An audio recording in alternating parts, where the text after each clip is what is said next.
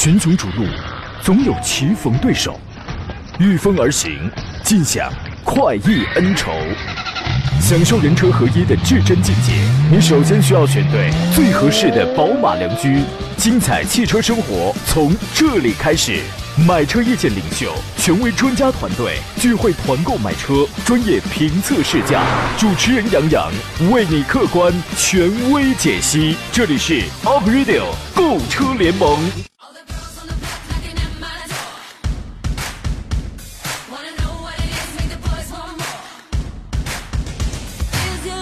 来啦，诸位，节目开始直播了，欢迎在礼拜四的上午时间收听山龙家广开发启航的 Aprilio 购车联盟，我是杨洋，在济南问候全省的汽车人朋友。接天莲叶无穷碧，映日荷花别样红啊！横批：今天是夏至。也许呢，你首先想到的是两样东西，今天得吃面，今天开始酷热。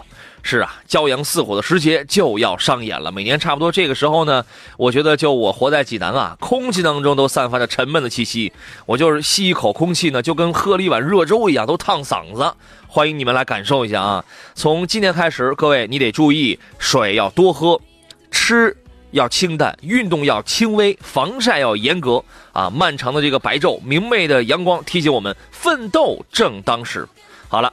本期杨大夫讲夏日临床医学养生栏目就到这儿啊，接下来是咱们正儿八经的正版的购车联盟。十一点到十二点，今天我们依然是短短的一个小时时间，我们和您专业探讨研究一下选车、买车的专业问题。想买什么车了，拿捏不定主意了，跟我们来聊。想真实知道哪一个车的优点跟缺点适不适合自己了，跟我们来聊。直播间两部热线现在开始开通，号码是零五三幺八二九二六零六零八二九二七零七零，跟剥洋葱一样，聊着聊着咱们就越聊越透彻，越聊越精准啊！还有几种网络互动方式，您可以编辑文字的内容联络到我，山东小广杨洋侃车，这是我的新浪微博。有大事儿，一定是通过微博发布啊！另外呢，微信公众账号请关注山东交通广播，以及公众号里面搜索“杨洋侃车”，第一个杨木字旁，第二个杨提手旁，单人旁，侃大山来看，欢迎帮跟我保持联络。今天做场宾呢是来自北京戴通汽车科技的总监何正茂，何大官人，你好，大官人。你好，听众朋友，大家好。这个酷暑时节呀，除了闷热，还有儿时经常能够听到的蝉鸣、蛙鸣、虫鸣，你现在想想，你怀念吗？嗯，当然了，现在很少，呃，就是这蝉鸣的话是听到的，因为小区楼下每天每天那个，尤其周末的时候，中午啊，那个声音特别大。这个没有特讲营养学、特讲养生学的老头老太太去逮呀？对，啊，可能身体不允许，身体不允许去爬树，这是啊。哎呀，就是小的时候，当你听到那个噪音的时候，你觉得哎呀，很烦躁，很烦躁，对吧？嗯。但是你现在想想，那那简直是大自然最优美的乐府啊！啊，铺一张凉席，拿一把蒲扇，过堂风一吹，哇塞，比空调要爽上十倍之多。累了你可以眯一会儿，对吧？旁边一定是放着西瓜、瓜果，你要放着茶。我跟你讲，我一想到这个，我就美的是不行不行的，特别怀念啊！你说这个人呐，拼命工作，努力赚钱，不就是为了这些吗？然后你发现你很早之前就已经拥有了，您说是不是？对。是吧？你看苏格拉羊啊，苏格拉羊，所以咱们要好好要这个想想，当然该努力的时候还是要努力，还是要奋斗的，因为我们是想把这一切实把这一切实现的要更好，对吧？啊。这个给各位留出酝酿你具体买车问题的时间来，我们先说几个新车的消息啊。六月二十三号，本周六啊，本周六要上的是广汽丰田的 CHR，这是一款特别年轻、特别个性、特别帅的一款车啊。首先推出是两点零升的发动机的四款车型，配的是 CVT。昨天节目都哎，昨天还是前天我说过了，它这个两点零升，各位可以把它理解为和 Camry 一样，拥有一项黑科技，热效率也会在百分之四十啊。这对于这在小排量的紧凑级的。小 SUV 里边，这算是头一回吧，头一回用上这个高科技的这种东西啊！六月二十三号上市，四款车型，精英、领先、豪华、旗舰，呃，全系标配十七寸的这个轮圈，鲨鱼鳍天线，后隐私玻璃，自自动大灯，领先版以及以上就是次低配往上的这个车型开始配前雾灯，然后可以选装天窗，双色车身，哎，这样的车应该就是双拼色比较漂亮。呃，两个高配车型呢？还配 LED 的大灯跟尾灯，顶配的旗舰版独享电加热外后视镜，就是这个配置基本上也没有特别的花哨、特别的丰富那样，基本上属于年轻人能够满足年轻人口味的这种东西吧？您觉得呢？啊，没错，这个来自广汽丰田的 CHR 这款车型的话，我认为颜值是非常棒。嗯啊，相比较这台车型来讲，它用 2.0T C 2.0加 CVT 的这套动力的话。我认为也是足够了。嗯，因为车的尺寸的话是小呃不是很大啊，所以说我觉得这这车可能会让很多的年轻的车友的话啊去选择它，确实是非常这个颜值非常高的一款车。哎，从这个造型上，它是一款尺寸非常小，甚至有一些这个车子非常低这样的一个四门的车型啊。呃，反正这样的车你就不用考虑什么实用性，但是如果真的要有年轻人要去追究一下这个实用性的话，你比如说我怎么我这个打开后门我上去我是得躺着，当然躺你是躺不开的啊，这个我还我还是得窝去这样。您怎么看？就是如果真的一旦有年轻人我非要拿这个实用性来就这款车我来说事儿的话，你怎么看？呃，实用性来讲的话，它的呃，当然那个很多车友在选到两门车的时候，你会发现。两门的这个呃轿车，很多车型也挺多的，嗯，但它拿它来讲实用性和跟这台车来讲实用性，我就我觉得，呃，日常的城市上下班代步，包括出行什么的，我觉得这车是呃挺棒的一台车。是，所以说啊，能有四门的就别选两门的，懂吗？对，对吧？你你等于是一样的钱，你多买两个门，因为必要的时刻你不用钻，你大大方方的进。啊，谁管你进去之后是蜗去的，这还是舒坦着的呢，是吧？大大方方的进啊。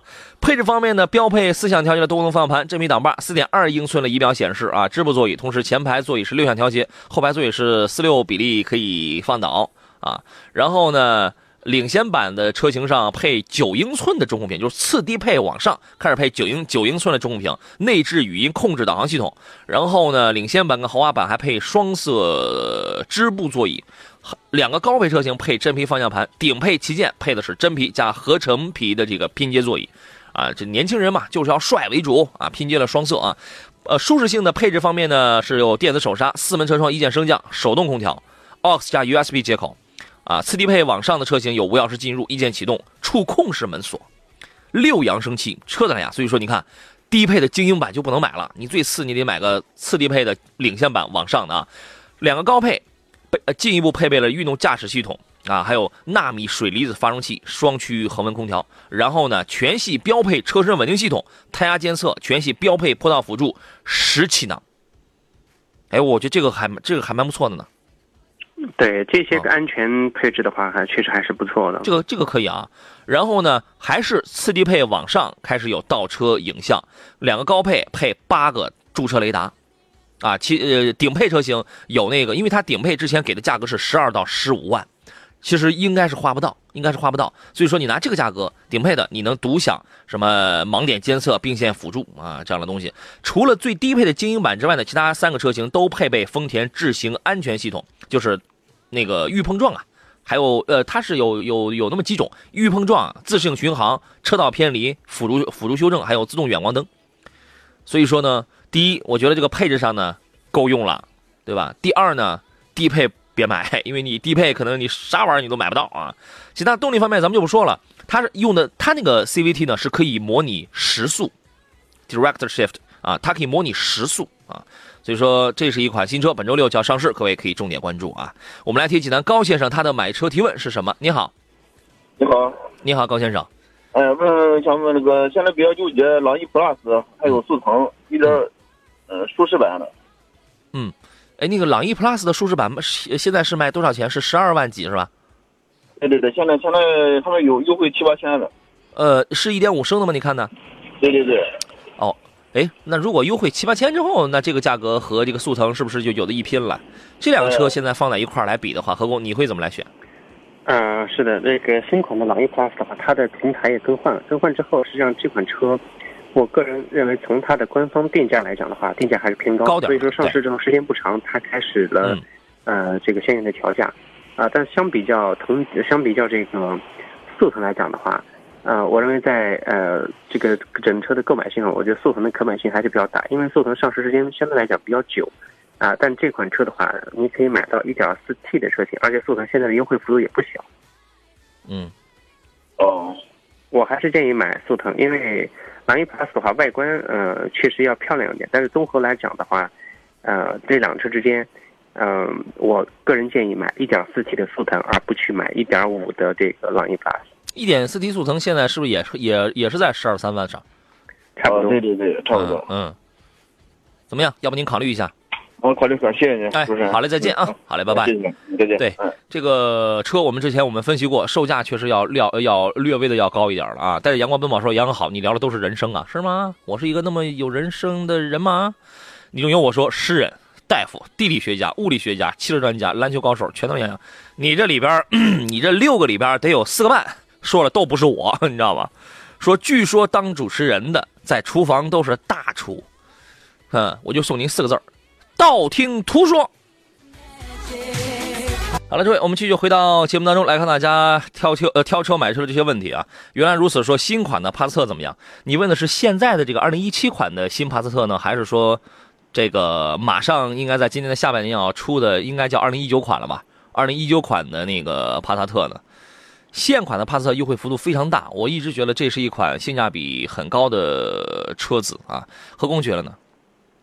呃，现款的帕萨特，如果你要买，我建议还是选 2.0T 的车型，嗯因为有几几个车友买到了 1.8T 的车型，啊、这台车的驾驶体验的话，其实并不好。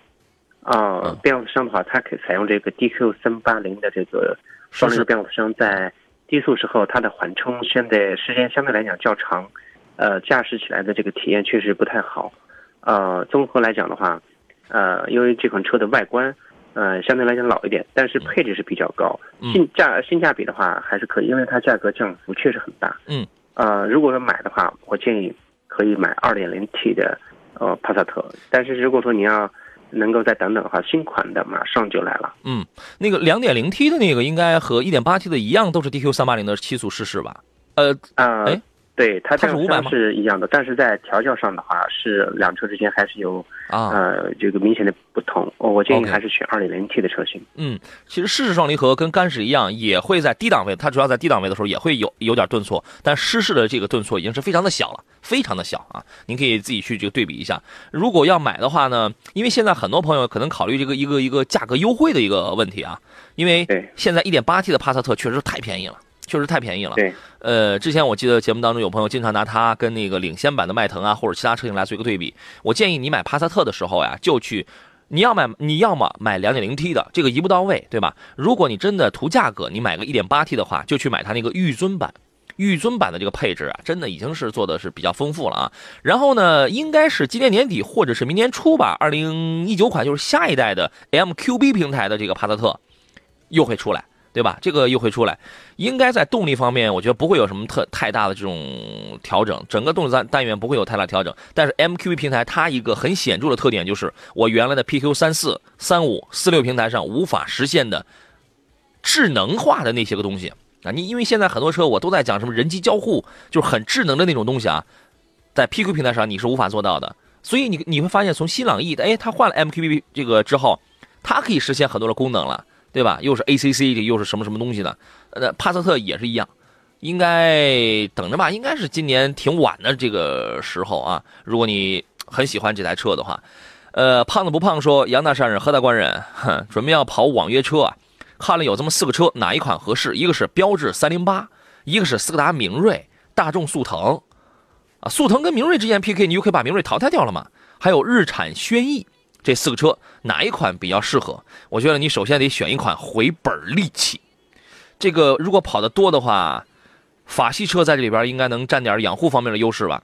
何工，您会怎么分析呢？啊，对它如果跑的里程数大的话，三零八的这个维护费用肯定是要低一点。嗯呃，但是这台车三零八我不确定它是要买哪哪个配置哪个排量的。嗯啊，相比较而言的话，如果买到速腾的一点六的车型。啊，那它的这个呃维护费用的话也不会太高。嗯，对，这个在这里边，我们首先淘汰掉的是明锐，啊，因为明锐的这个舒适性跟它跟它这个后悬架的问题啊，被它是被速腾给带到沟里边去了，对吧？这个事儿已经有好几年了，是也那个不爱再说的，再说的最再细一点了，所以淘汰掉明锐，剩下速腾三零八，三零八只占养，我觉得三零八呀，跟速腾跟轩逸比呢。只有在养护方面有一个优势，对其他方面没优势。对其他方面也没什么太大的这个优势。呃，速腾和轩逸之间呢，轩逸的舒适性啊、空间啊、经济性，这个确实要更好一些。呃，经济性的话不见得，呃，嗯因为这个，嗯，速腾的话，如果是选到 1.4T 的车型，嗯它整体的油耗还表现还是真的非常棒。嗯虽然这个它是一点四 T，但是相比较一点六的这个轩逸来讲，它的油耗真不会高哪儿去。是吧？要不您就在这两个里边儿挑一挑。我觉得这两款车呀，首先你如果要跑网约车的话，你所谓的合适可能是成本的问题，这两车成本都不会差太大，对吧？这两个车成本都不会差太大。那个看看，因为你开网约车，你也不可能就是自己不用，因为就是说你要兼顾一些自己的这个用途的，对吧？纯羊毛说这四辆谁都谁都干不了，这个说网约车裸车得十五万啊，那就使劲添钱呗。对吧？使劲儿添钱那就好了啊。呃，我们淘淘汰掉两个车啊，剩下的您自个儿来考虑一下。有朋友问到了英菲尼迪呢一个新款的 QX 五零，问这个车能买吗？这个车刚刚上市，应该就是前几天刚刚上市，先在上海，然后应该是上周，我记得是什么时候请我去现场去说的车来着？是上周吧？上周是是那个山东是刚上的是 QX 五零，三十三万九千八到四十八万九千八啊，两驱。跟这个四驱，我觉得这样的车呢，要买的话，一定就得买四驱车。何工，您您您是怎么觉得呢？呃，首先 QX 五零这款车型它的定位，呃，我们看到它也是一个呃中型的 SUV，是，呃，相比较而言的话，它的目标呃这个车型的话很明确，嗯，呃，像类似这个现在市场主流的奥迪 Q 五、GLC、嗯。叉三，还有像类似叉 C 六零这些车型，嗯，它的定价策略的话也是呃相仿的，对，但是我我还是遵从你的观点，就是如果买这款车，一定是要选它四驱车型。但是我们看到四驱车型的话，它的价格就已经上到四十往上去了。嗯，呃，我 因为呃，其实你看看他身边的这些个竞争对手啊，谁的四驱应该也没有低于四十的，对吧？就是你买这样的车，呃一定要买四驱。的话，我们看到这个，呃，因为呃个别车型上市时间比较早，像奥迪 Q 五的话，啊、新款的 Q 五 L 已经嗯开始预定、开始预售了。嗯。啊，之前的老款的 Q 五的话，现在优惠幅度非常之大。在另外一个沃尔沃 x C 六零这款车型，啊的优惠幅度也是比较大的。嗯。啊、相比较而言，宝马的新款叉三和 GLC，GLC 的话呢，也将会迎来它的换那个中期改款。嗯。但这些车型来讲呢，现在市场都是有优惠。对，但是您后边您你除了刚才说了这个现款就是老款的 Q 五之外，其他的几款上你要想上四驱的话，基本都在四十开外。啊，我觉得这属于是一个正常的这么一个定价的情况。你既想要好的东西，然后价格又太便宜呢，有的时候它是不太可能啊。呃，这个车呢，我觉得它定价，第一，我定的相对比较便宜，就是起步价，你别管是两驱还这个还是怎么着，从两驱的入门来讲，三十三万九千八，它定的比其他品牌相对便宜，对吧？对。然后呢，第二一个呢，我的就是跟它同级别的这些个对手相比，配置相对豪华。第三一个呢，就是这一次的新款的 QX 五零，它其实是英菲真是下了。我个人觉得它挺下血本了，它带来了很多的，你比如说 VC Turbo 的那个可变压缩比的涡轮增压的这个发动机，这是一项黑科技的东西。有人有人说，哎，我得观察一下，它这个第一次全球首创、全球第一款这样的发动机，对吧？我想要动力的时候，我的八比一 OK，我想要这个省油哦，那那那这个压缩比，那这个空气含量要大一些，那我就十四比一，我巡航转来下，我我非常省油，对吧？那么。作为一项全球第一款发动机，它后期这个是怎么样的？我想观察一下。我认为这个观点也是对的，这个都没有问题。有人说我想尝鲜，这个也没问题，对吧？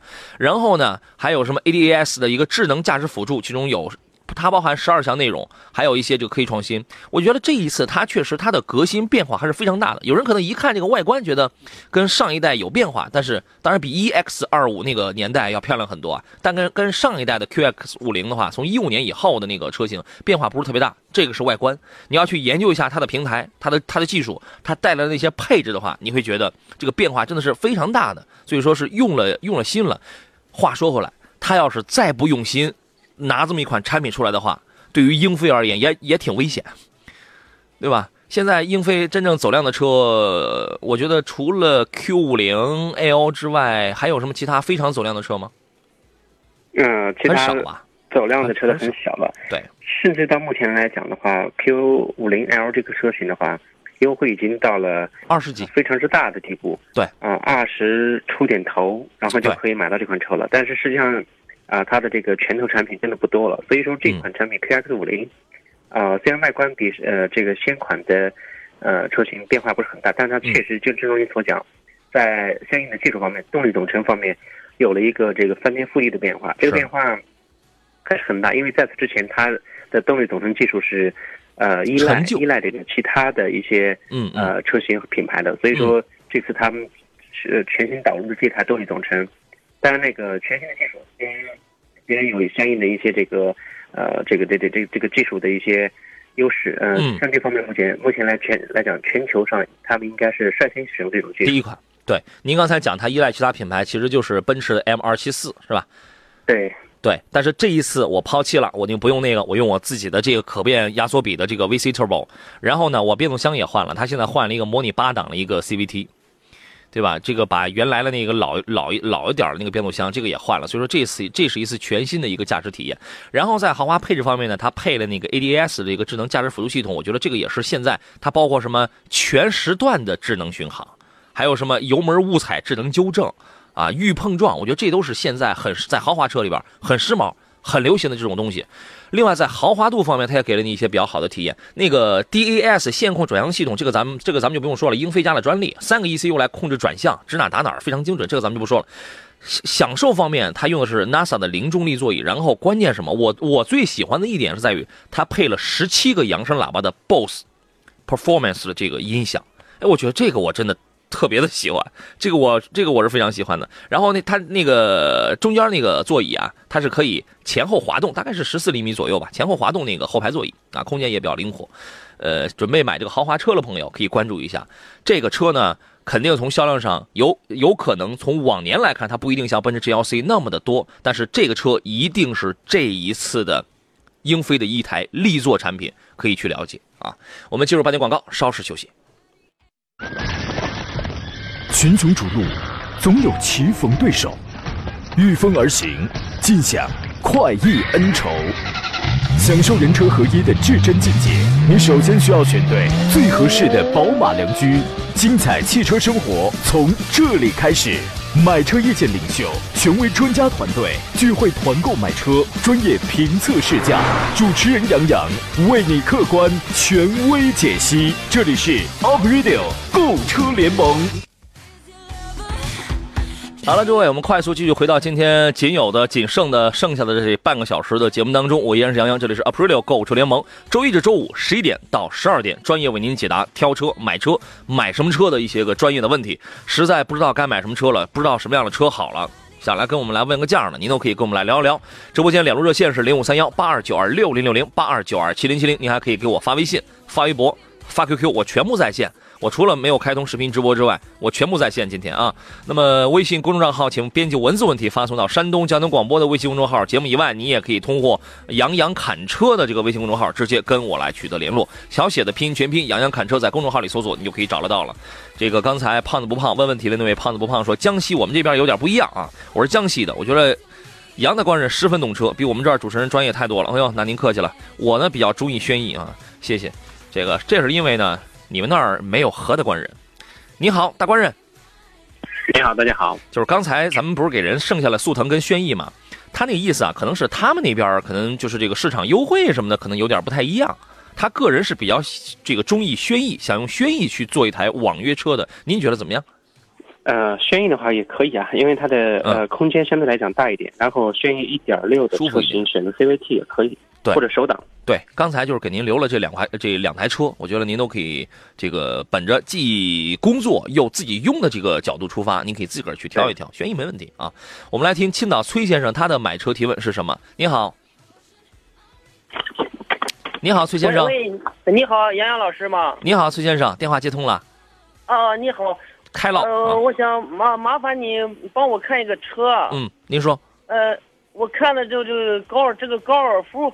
呃，高尔夫和这个高尔夫嘉旅呀，嗯，我和我老婆打起来了。我老婆，哎，就是 我，我喜欢那个空间大一点的。嗯，我我老婆就喜欢那个小高尔夫。那是人，那人好开啊。这两个车哪个好？你们家是谁开？第一，谁开的多？第二是做什么用？呃，就是家用，就是老婆开的多吧。说的再细一点啊，这个家用是一个什么样情况？什么样标准的家用？你比如说，经常带孩子，经常带人，经常带东西，还是怎么着？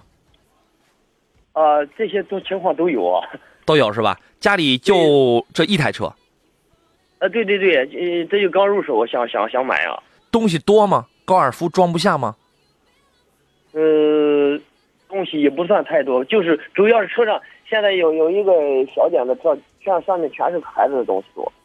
啊，孩子的东西接送要多接送接。送孩子上学啊，主主要是。接送孩子上学，媳妇儿开的比较这个比较多，是吧？对对对，我我我看中的嗯是这个这个家旅就是这个呃家旅比空间比较大。嗯，是。那你问一下，这个它这两个两个车的质量到底是不是一样的？你说您又不开，您相中管什么用啊，是吧？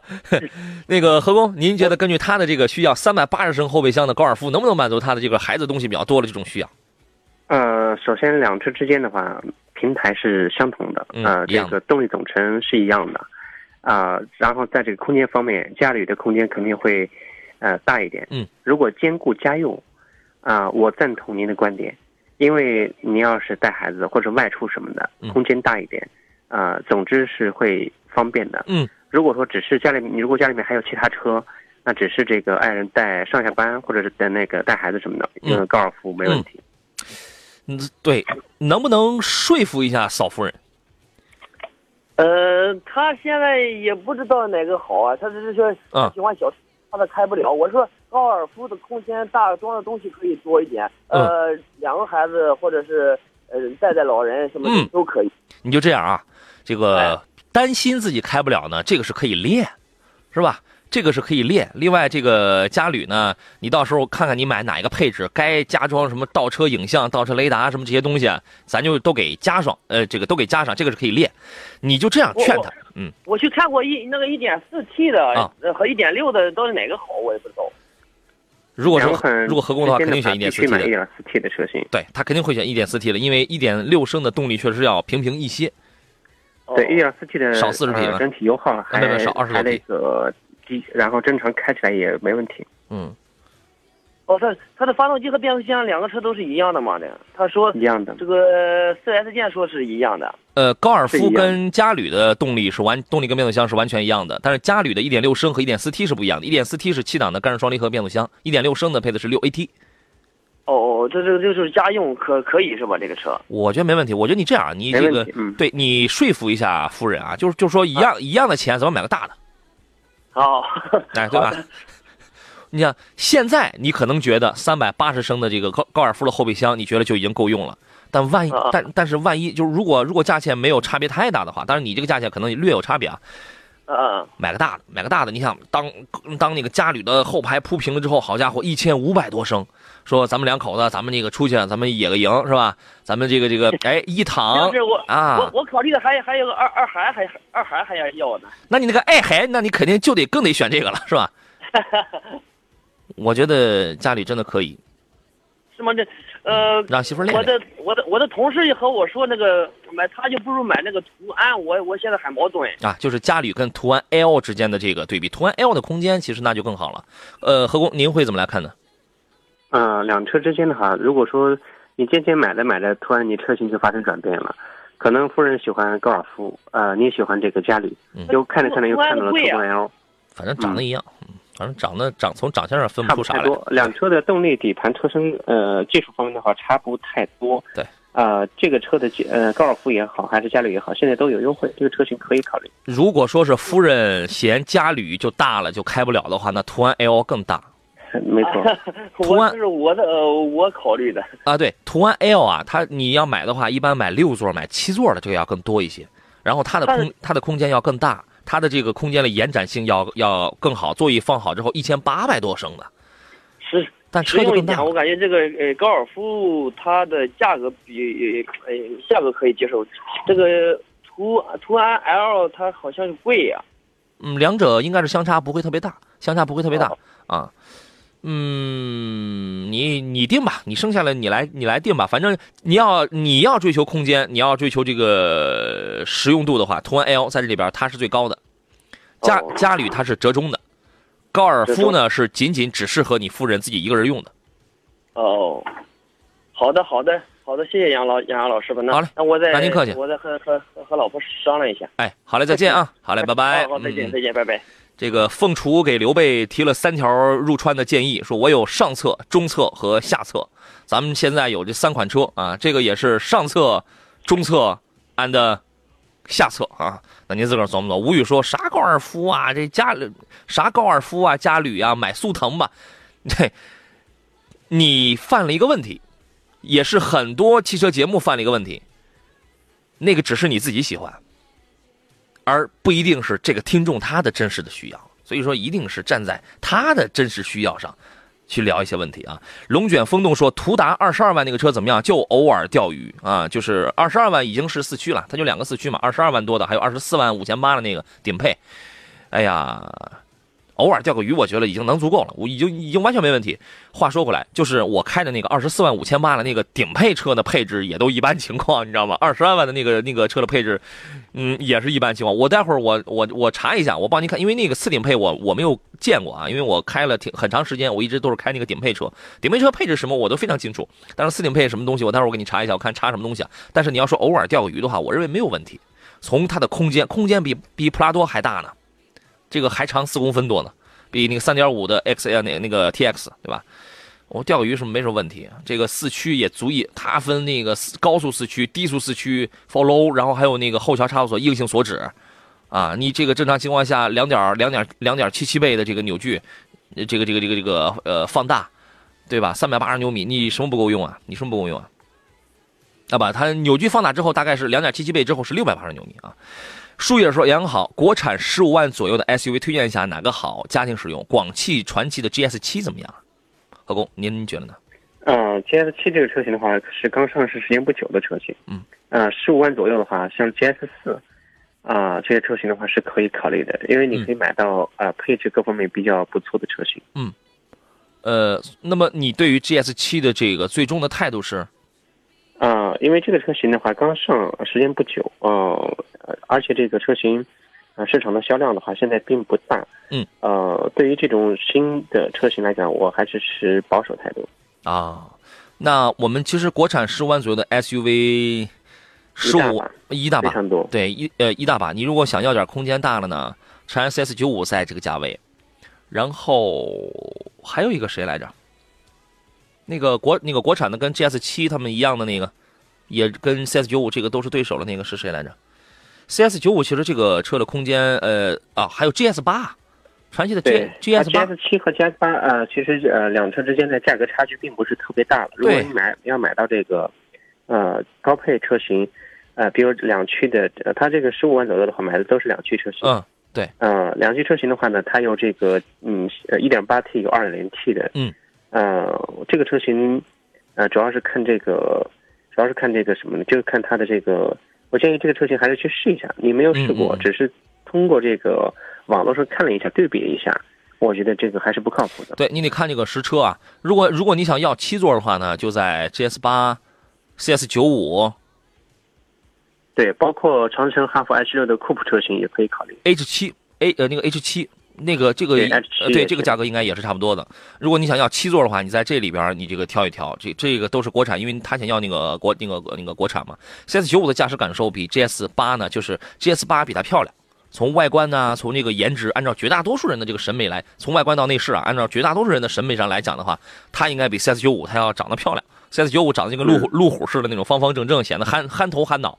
但是呢，对两个车，我在对比试驾过过程当中，我很明显我发现就是悬架的这个侧倾，GS 八的侧倾非常厉害，它这非常明显，就就悬架太软了。然后呢，CS 九五呢，它的那个除了这个车油耗要略高一点，大概能高一升左右吧。然后除了除除了这个之外，整车悬架的支撑非常好，软硬适中，就是你开起来。很有信心，你知道你开一种车的时候，你你感觉你没什么信心就往外散，但是你开某一种车的时候，你觉得你很有信心，特别扎实。然后呢，隔音非常好，CS 九五的隔音比 GS 八要好很多，油耗略高点啊，这个您自个琢磨。如果你要想你要想选五座的话，那真的那就挺多的。小一点了，刚才何工说了有 GS 四，啊，那个然后呢，稍微大一点，然后配置方面又做的又武装到牙齿的吉利博越。而且吉利博越刚出的二零一八款的那个，呃，那个刚才那个还有人发微信问，二零一八款的叫什么叫运动版的，对吧？这个可以，呃，然后哈弗 H 六，H 六如果你是年轻人的话，酷派，对吧？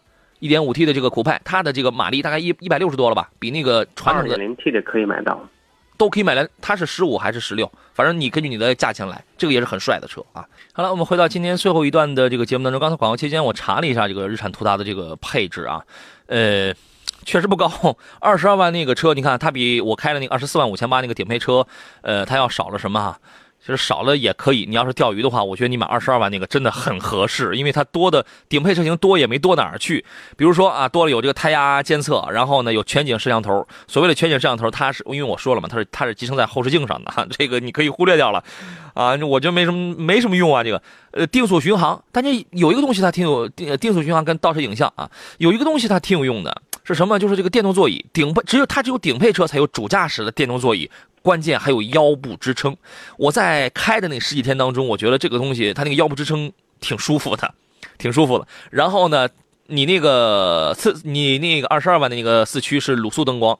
啊，我觉得这个对你对你钓鱼来说应该没什么问题啊。所以说你要求不高的情况下，真的你就买二十二万那个四那个四驱，太合适，非常合适。我们车友群里有有青岛的朋友说，二十四万买一个那么大的途达不错，四驱差速锁都有，真的。我觉得如果你在观望的话，你甚至还可以等等它的再优惠。关键这个车呢，油耗，它的动力不像键盘侠说的那么的弱，油耗不像想象当中的尺寸那么大，是不是一点九吨？是不是很高？不高。我觉得是可以接受，因为这个我都十几天，这都是实测过的啊，这个咱们就不说了。呃，我们来听听热线上的，哎，如果要我再说一嘴啊，如果要买途达的话，或者要买其他。东风日产所有车型的话，我建议，如果你想讨一个优惠，济南或者周边的朋友，你想讨一个很好的优惠的话，你到那个济南工业北路金大有店去找他们李老板啊。那个他因为因为因为因为他们店呢是可以卖卖全国，这个这个店是很牛叉的，他可以卖全国。你开回去，你爱去哪挂牌你就去哪挂牌。你跟他说你是杨洋的听众，一定是全省最低价。这个这个这个这个这个，他一定比你个人买的要要那个便宜很多，因为他这个店的资质他是很厉害的啊。呃，咱们就不再说了，我们来听听热线上烟台张先生他的问题会是什么？你好，你好，杨哥，你好，张先生，让您久等。嗯，我想问一下，就是那个日产的途乐，嗯，途乐，还还有这个霸道四千怎么选？途乐现在，哎，何工，途乐现在是不是因为关税的问题，是不是涨价？有有有没有它？呃，途乐目前来讲的话，这个车型，呃呃，平行进口车型的话，应该还没有，嗯，没有大幅度上调价格，还是在五十多。途乐不是美产的吗？啊，途乐途乐原产地啊，OK，嗯，呃，一个一个是途乐，还有个是什么来着？是那个普拉多，普拉多，你看的是是啊，四零是吧？呃，具体有什么用途啊？是越野吗？还是巡航？就是和你昨天那个节目一样，就是有这个情怀。有越野情怀，啊，呃，您说的就跟经常有时间去越野似的，是吧？没没没时间经常去越野，有这个情怀，就是有情怀啊！哎呀，有有这个情怀。除了越野，你还追求点什么？比如，比如说是巡航的舒适性，还是配置，还是什么东西？呃，还有别的吗？舒适性，油耗能省一点。嗯。再就是空间大，因为二孩了嘛。嗯嗯嗯。啊，好。再没有什么别的要求。行，来，请何工来分析一下这两个车，好吗？首先，这两台车的空间，呃，其实都不小，啊，我们看到这个途乐的话，外壳更大，啊，但是在底盘结构方面来讲的话，两车都是比较硬朗的。然后这个从车辆的使用方面和这个后期的保值各方面来讲，普拉多啊肯定还是要占优势。毕竟这个中国对于中国市场的话，对于这款车的认知度是非常非常高，而且市场的保值率是一直是非常棒的。呃，途乐的话呢，是这两近两年来，然后才进入到了中国越野玩家的这个眼中，然后现在这个车型也是逐渐的在这个圈里头火热起来。嗯，很多车友一嗯想到哦，这个车还有这样一台车型，日产还有这样一台车型，实际上这台车型也还可以。所以两车之间，你要是综合呃考量的话，如果有这个情怀，普拉多是比较稳的。如果说你要是这是个保守的啊，想这个啊就是。啊，有有有，嗯，就想改变一点这个风格什么的话，你想买一台和别人与众不同的车型的话，对，那这个途乐的话也是可以考虑的。嗯，其实两个车性能都不差。何工刚才的意思是，就是在国内对于品牌的认知和保有量上，这两个车差别是最大的。对，嗯，那个那个那个那个那个那个陆巡的那个四四点零怎么样？嗯，呃，陆巡的四点零的话，相比较这个普拉多和途乐来讲，这两台车。呃的这个价位它也高出不少，空间也大不少。陆巡四点零的话开起来就是车大，然后嗯这个动力表现的话就差一些。啊，当然这个还是陆巡级别要更高一点了。嗯，哦，反正日常用，反正四点零的陆巡也够用吧？也可以。哦，好嘞，一个还有一个就是那个那个那个三点八那个帕杰罗，那个那个怎么样？那个价格就便宜。呃，嗯，三点八的帕杰罗，呃，我只能说它这个是一个经典的产物，它是太经典了，经典到它的这个发动机啊，呃，一直不换车身的一些这车的一些配件啊什么的，都是特别特别老了。嗯。然后，但是这个车稳定性还是可以的，呃，但是维修起来的话，有些零配件你在国内比较难买，呃，但是车的价格又很低。嗯。呃，你要是嗯团一下买买的话，这车也就不出四十，裸车就三十八万多，啊、这个 V 九七。差不多。是，这里边最便宜的就是对，这里边最便宜的就是帕帕杰罗嘛。哦，啊，你看就是将来就是配件儿有可能能贵一点呗。呃，但这个车型你看，你如果说花四十左右就把它三十多、三十八九把它买下，然后你要是打着预留十多万的这个费用出来，那那也不差什么了呀。那也不差什么了。我我觉得啊，你既然你的预算够，你还是别往，你还是别往下走，你还是别往下走。对，还得往上去。我觉得你在普拉多跟途乐之间做一个选择，途乐的这个巡航转的它这个舒适性真好，它的这个哦配置、它的这个空间、它的座椅什么，就是巡巡航状态下，它的舒适性真好，真的真的真的很好。但是普拉多呢，确实是一个更保守的一个选择。你能理解这里边意思是吧？哦，知道知道啊啊，对对对对。好嘞，好，谢谢杨哥。那您考虑啊。好嘞，拜拜。嗯，好嘞，好嘞，拜拜。呃，有朋友问的是 1.8T 的这个速派、凯美瑞、雅阁时代家用，注重空间、动力、经济，请两位给点一下。你要让我点的话呢，我首先雅阁时代，我先把它，我先束之高阁，我先放下来。这个车你先不要买，一点尤尤其对 1.5T 的，你别觉得啊，十六万呢，耶耶太便宜了。你它就是卖十万，如果是发动机机油有问题的话，那你也别买，对吧？你这个的这个事儿他还没弄明白呢，你先你先别买。一点八 T 的速派跟凯美瑞，呃，我不知道你凯美瑞是两点五升的还是两点零升的，我不知道你看的是哪一个啊？这两个车空间、动力、经济和工，您会怎么分析？呃，综合来讲的话，现在我们看到这个新款的凯美瑞，呃，它上市以后，其实这个车的定价，呃，确实是不高了。嗯相比较早些年凯美瑞刚上市之后，国内的这种定价策略，它的门槛低了很多。嗯，二点五的车型也才是二十二万、二十一二万，就就就这样的一个区间。二点零的配置价格的话还要低。嗯，呃，但是这个速派一点八 T 的车型来讲，呃，这车动力方面肯定是比这个呃凯美瑞要好。嗯综合来讲的话，嗯，两车，呃，我倒是建议你去试一试。如果说凯美瑞你的预算要在二十万以上的话，嗯，那选择凯美瑞没问题。如果说在二十万以里的话，嗯，那么你选速派。对，速派是一个性价比很高的选择啊。我们车友群里青山绿水间说，他说了三句话，第一个是帕杰罗 V 九七现在港口也就三十五六万，呃，港口价往往要略低一点，这个很正常啊。他说途乐的油耗真高，途乐油耗反正怎么着，你先普着十五十五十五升上下，我觉得这是很正常的，因为排量也高，你个你像四点零升四点零升排量，然后三点四吨的车子，对吧？